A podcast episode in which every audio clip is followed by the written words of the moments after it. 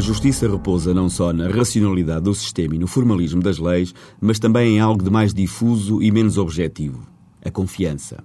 Frase não é minha, pertence a António Barreto e reflete bem as exigências da sociedade no que respeita à administração da justiça. Também Eduardo Lourenço, com a clarividência que o caracteriza, escreveu um dia que, inconscientemente, a sociedade pensa que a justiça constitui um mundo à parte, de que os juízes são ao mesmo tempo a figura visível e a expressão mágica que assume em nosso nome a responsabilidade de julgar. Tudo se passa para a imensa maioria como se só houvesse justiça porque há juízes. Ora, com este contexto, seria natural que fossem os juízes os primeiros a preservar a confiança dos cidadãos. Mas há uma área em que alguns o não têm feito e com consequências bem negativas: a presença dos juízes nos órgãos disciplinares do futebol. O desporto profissional, mas muito em especial o futebol, é inevitavelmente um jogo de paixões em que a clubite impera. A justiça não o pode ser, nem pode deixar-se contaminar ou mesmo indiretamente ser afetada. Os juízes deveriam fugir o mais possível desse tipo de jogo em que a racionalidade e a objetividade dificilmente logram impor-se e em que são usados como branqueador.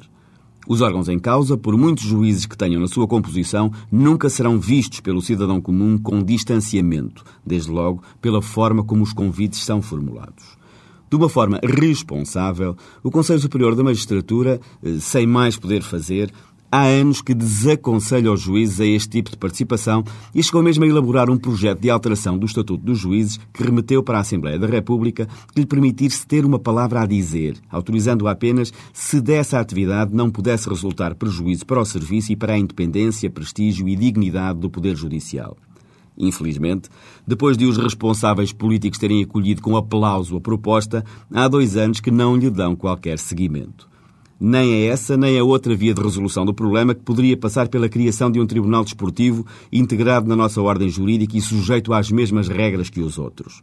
É tempo de deixar o desporto profissional fechado em si mesmo ou optar por abri-lo à sociedade.